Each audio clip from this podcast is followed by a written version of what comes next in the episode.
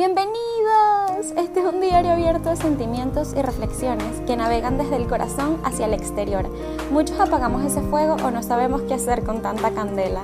Aquí venimos a aceptar que ese calorcito es parte de la vida y que la vida es para vivirla con todas sus tonalidades.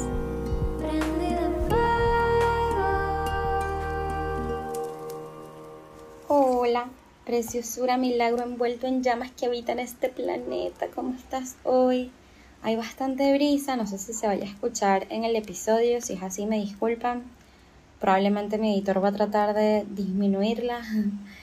Hoy me siento un poco cargadita, bueno, esta semana me sentí un poco cargadita, pero bueno, igual decidí grabar el episodio.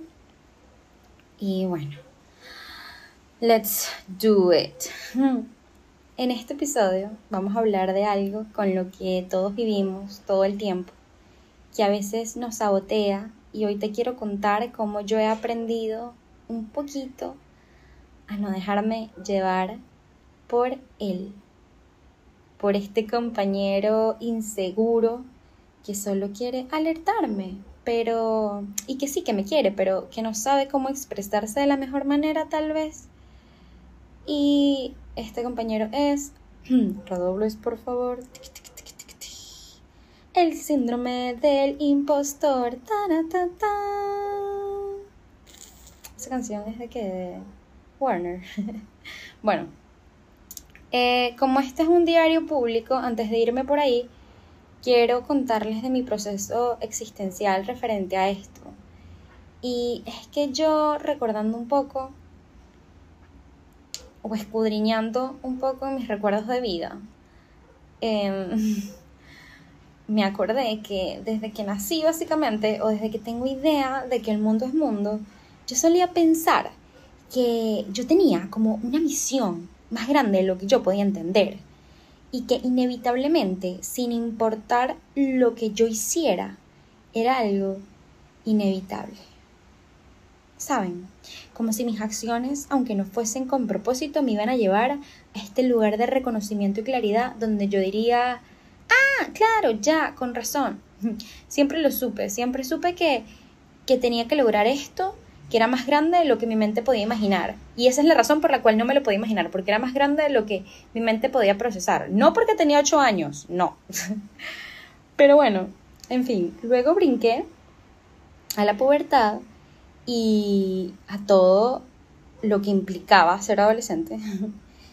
y a ir dándome cuenta que para lograr algo grande hacía falta algo más que la sensación de que lograrías algo grande.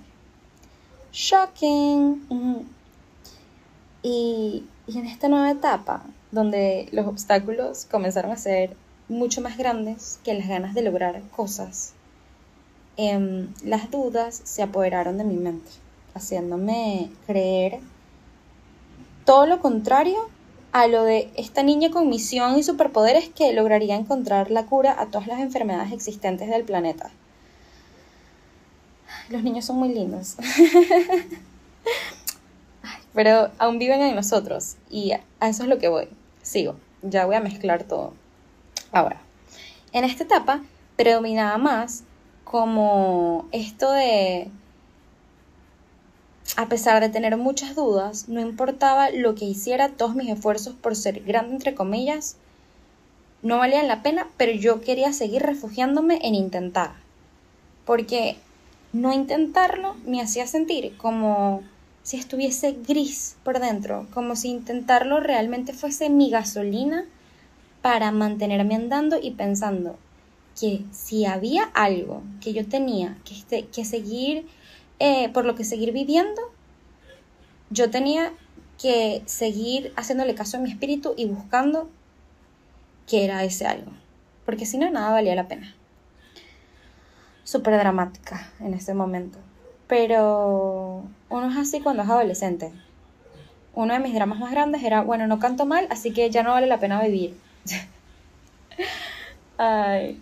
Aún así, aunque pensara que no alimentar esa llama de mi espíritu era imposible, porque era lo que me mantenía viva, esa voz de la duda igual nunca se callaba. Me decía cosas horribles, cosas como, no eres más especial, no tienes una misión, eres una más como todos, que no es mentira, pero desde, me lo decía desde un lugar muy oscuro. Y, también me decía cosas como, eh, no sé, eres como todos y dentro de, la dentro de la normalidad ni resaltas, así que deja ir esa idea de que, de que eres importante y ponte a estudiar geografía. Gafas para rematar, así como para hacerme sentir peor. Pero el tiempo ha pasado, amigos. Gracias a Dios, a la vida y al universo, el tiempo ha pasado y he aprendido a creer en mi sabiduría interior. He aprendido a exteriorizarla, a dejarme llevar por ella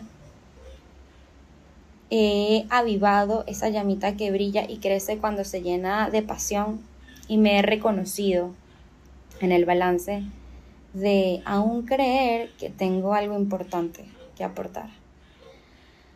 Y que tal vez no sea el gigante que tenía en mente cuando era más pequeña, porque también uno cuando es chiquito tiene muchos conceptos transversados, pero que aún así yo sí iba a cumplir eh, lo que yo me propusiera que no iba a ser como, como yo pensaba, que es que aunque me quedara acostada viendo las nubes por los próximos 15 años eso iba a pasar.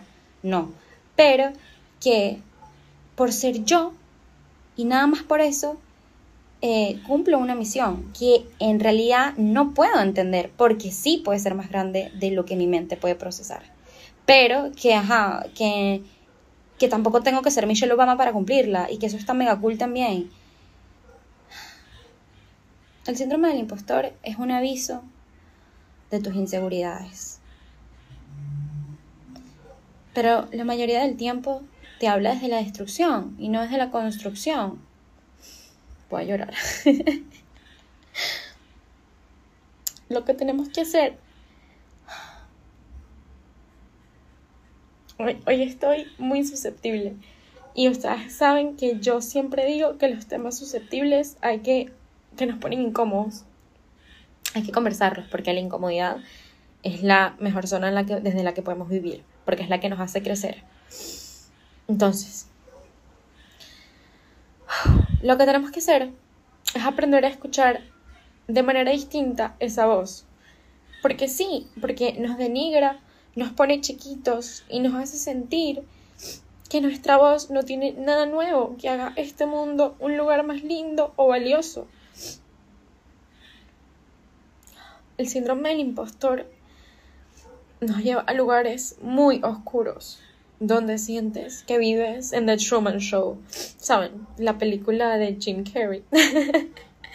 donde todos los todos como que te engañan, pero la realidad es que tú eres una mentira. Es súper heavy. Pero ahí es cuando tú te llenas de guáramo. Guáramo significa valentía en venezolano. Eh, y dices, epa, epa, epa, bájale 3000 y vamos a conversar. Entonces, sí, porque esa voz dentro de ti, o esa voz oscura que sale de ti, no eres tú, pero sí te muestra muchísimas cosas de ti, que aunque sea incómodo, tienes que escuchar. Si lo escuchamos desde un espacio de observación para conocer el porqué de sus palabras, yo creo que podemos acompañarnos, conocernos y no atacarnos cuando aparece, sino más bien ser compasivos y amorosos con nosotros. El síndrome, el síndrome del impostor, ay, la palabra síndrome del impostor no sé por qué me genera ruido, creo que la he escuchado tanto que es que la aborrezco. Entonces vamos a ponerle un nombre. A ver, piensa en un nombre. Yo voy a pensar también en un nombre. Unos segundos. A ver. Ok. Yo le voy a poner a mi síndrome del impostor Caterina, porque el nombre Caterina me da vibras como de persona criticona y me perdonan todas las Caterinas del mundo, no es personal, pero ajá. Entonces, ay, ahora estoy toda mucosa. Cuando Caterina habla, lo que está haciendo es afincándose en mis debilidades y convirtiéndolas en un absoluto. Pero ¿qué pasa si en vez de creerle observo lo que me dice? Entonces puedo ver con más claridad lo que necesito reforzar. Ay, ay amigos, creo que el micrófono se quedó sin pila, pero bueno, no importa, yo voy a seguir hablando. Porque la vida es así. Ok. Entonces, ¿qué estaba diciendo? Em, ¿Qué pasa si eh, lo que me muestra esas debilidades es lo que necesito reforzar en las distintas áreas de mi vida? Y hago el ejercicio em, de por cada debilidad buscar una fortaleza. Por ejemplo, Caterina sale y dice, es miércoles y los episodios salen los jueves. Tú no querías un podcast, pues mira qué desorganizada eres, no sabes ni de qué vas a hablar y tienes que publicar mañana, no puedes ni con tus propios compromisos, dejas tu última hora, ya sabías que hacer un podcast era una mala idea, al cabo a nadie le importa, bla, bla, bla, bla, bla. A lo que yo observo y digo, Caterina, sé que solo estás asustada de no lograr llenar mis expectativas o la de los demás, pero la realidad es que elegir el tema del episodio para mí es un ritual, porque yo necesito sentirlo. Y cuando llegue a mí, veremos. Y si no, no lo publicaré. Manejarlo así, a mí, me da una ventana de honestidad, de verdad, que no hubiese podido conseguir de otra manera. Pero estaremos atentos a tu comentario, a ver si hay una forma de optimizar el proceso de creación. Lo aprecio, besitos, bye. Y mientras vamos mejorando, por cierto, postdata, quédate tranquila, que lo estoy haciendo lo mejor que puedo. Gracias, te quiero y respira, que igual equivocarse es inevitable para avanzar. Y aplicar eso en mi trabajo, en mis hobbies, en la vida social, me ha ayudado a no dejarme llevar y a no rendirme. Me ha ayudado a decirle a la vida más sí con miedo y menos nos por miedo. Al final es una mezcla de todo. Si tienes una misión más grande de la que puedes entender, sí la tienes, pero también es importante intentar lo que tu espíritu te está pidiendo. No es como que se va a manifestar sin que prestes atención. Ese sueño que aún no está claro, está. Pero mientras escuchas más y rechazas menos esas voces dentro de ti, aprendes a distinguirlas para poder seguir el camino que viniste a caminar. Para que tu Caterina, en mi caso, en mi caso Caterina, o el síndrome del impostor, sea una luz en el tablero que te avisa algo y no un fuego asesino de sueños y de potencial que quiere verte arder. Entonces, Hoy estoy en la etapa en la que estoy asimilando que lo más importante es entender que el proceso del fin es más importante que el fin. Y al final, esa es la misión. Lo volveré a repetir, porque siento que sonó muy enredado en mi mente, pero no sé si sonó enredado en la vida real. El proceso del fin es más importante que el fin. Y al final, esa es la misión. Ahora, meta esta semana. Este episodio fue como muy desastroso, pero bueno, para mí. Pero el desastre también es mágico, así que let's keep going.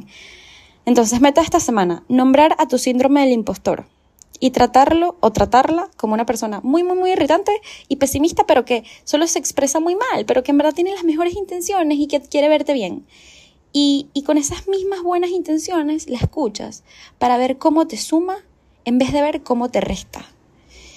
Y bueno, este fue el tema susceptible de la semana.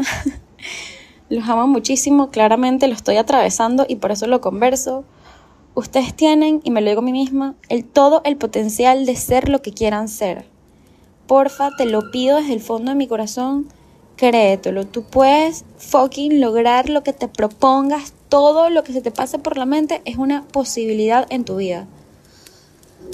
Y esta fue otra página Ay, no. de un diario escrito en fuego. Díganle a su Caterina que le baje dos a esa candela que gracias, pero que confía en lo que hacemos y que, y que todo saldrá como tenga que salir para que nuestra luz siga iluminando, iluminándonos e encandilando a todas esas dudas que nos quieran apagar.